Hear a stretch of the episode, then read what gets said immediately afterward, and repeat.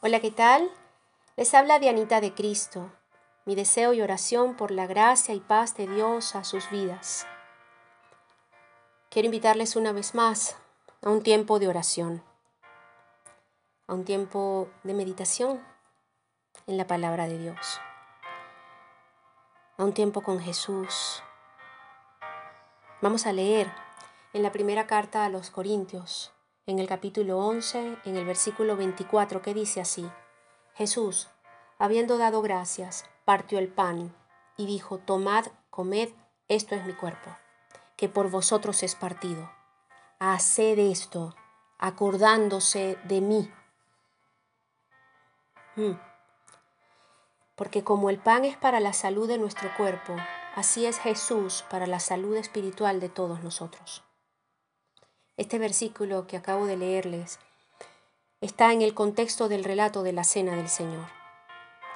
La misma está vinculada a las cenas que tantas veces tuvo Jesús con sus discípulos y en las casas en donde lo invitaban, ¿saben?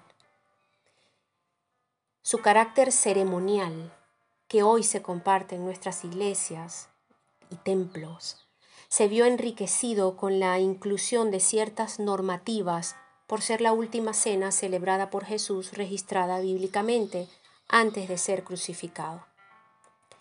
Estas normativas, y ojo, no pretendo aquí desestimarlas, solo quisiera compartirles mi opinión de que tal vez hablan de ser más exclusivistas que inclusivas porque personalmente creo por las escrituras sagradas y por las escrituras sagradas creo en un Dios que quiere compartir su cuerpo y el poder de su sangre preciosa con toda la humanidad.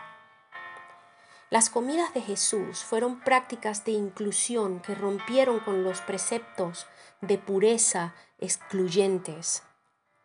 Por otro lado, conservaron la idea de hospitalidad como una forma de hacer el bien al prójimo. Y es que la cena era una cena. La cena del Señor fue eso, una cena, un momento íntimo y familiar. La mesa simbolizó la apertura de la propia vida de Jesús a todo aquel que cree en Él. Y si la hacemos recordando eso, y si Él compartió esa cena familiarmente, entonces debe ser la apertura de nuestra propia vida con otros, sin egoísmos. La acción de gracias con la que inicia nuestro Dios y nos invita a imitar tuvo precisamente esta idea, la provisión de Dios, su labor comunitaria y su práctica de hospitalidad con quienes no tienen para subsistir. En Primera de Corintios capítulo 11, versículo 24 que les leí en un inicio de lo que estamos hablando, la tradición de la cena está vinculada a la unión de los cristianos, a la unión de todo aquel que cree en Jesús. La expresión partimiento del pan que también la encontramos en otras partes del Nuevo Testamento, estuvo relacionada con la cena del Señor como una imagen en la que todos comían de una misma fuente el Evangelio de Jesucristo. Por la evidencia que da el Nuevo Testamento, estuvo vinculada a las casas, a las familias y a la idea de solidaridad en gratitud.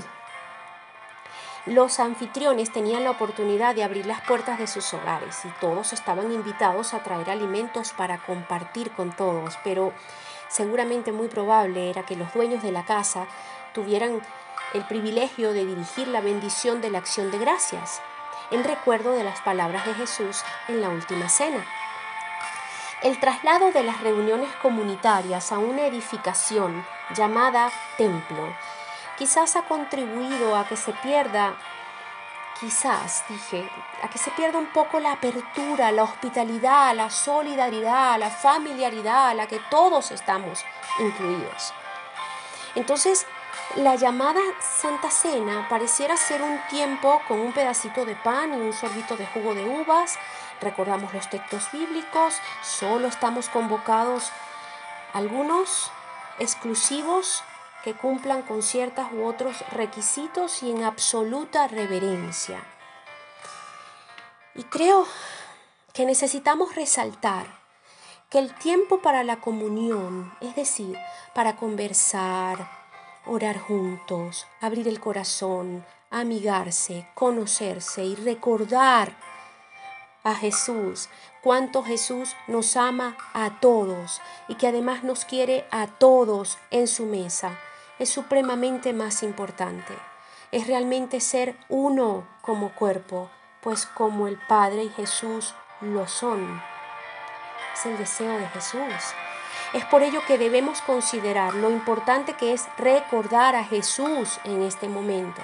Ese Jesús que lejos de ser exclusivista, rompió con los paradigmas religiosos e invitó a todos a que lo siguieran y disfrutaran el reino de Dios en sus vidas. Y eso está vigente hoy. Debemos reconocer que con tanta normativa a veces somos un poco egoístas con la gracia de Dios que hemos recibido sin merecerla. Pensemos que el egoísmo nos hace pensar en términos individualistas, tal vez pensando, vino a salvarme a mí, no a nosotros, no a todos, o, o, solo si cumples con este u otro requisito puedes recordar este momento. Asimismo, a veces nos sentimos perdonados sin realmente perdonar a otros. Y a veces nos sentimos bendecidos sin vivir para bendecir a otros. Y eso no está bien. Ey, no existen tales santos comprobados humanamente hablando. Eso solo le corresponde a Dios juzgar. Evitemos tener esa mirada excluyente y en lugar de eso, practiquemos la gratitud, restauración, comunión y hospitalidad. Les dejo algunas preguntas que me hago, diciéndole al egoísmo y a la egolotría religiosa adiós. ¿Y si abrimos la mesa señalando el amor de Dios a todos? ¿Y si organizamos en esta Semana Santa una mesa señalando que somos muchos los que necesitamos abrir nuestros corazones y bendiciones a la vida de los demás? Y si en vez de un pedacito de pan y una copita de jugo de uva nos abrimos a una cena comunitaria en la que recordemos el sustento de Dios, lo compartamos con todos los demás como un acto de la gracia liberadora que Cristo nos dio, como lo hiciera la iglesia primitiva. Y así nos incorporemos a un momento de renovación de nuestro compromiso de amor con Cristo con acciones de gracia por entregar su vida en rescate por todos. Creo que podemos Creo que a Jesús le agradaría, pues fue lo que nos modeló. Es el Espíritu Santo quien da testimonio de que somos hijos de Dios. De tal manera nos amó y nos ama, que se dio por todos y para todos en su cuerpo y sangre. Confiadamente podemos acercarnos al trono de su gracia y alcanzar gracia y misericordia.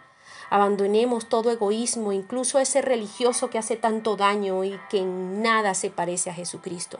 Sembremos ampliamente el amor incondicional de Dios. Perdonemos completamente como Él nos perdona.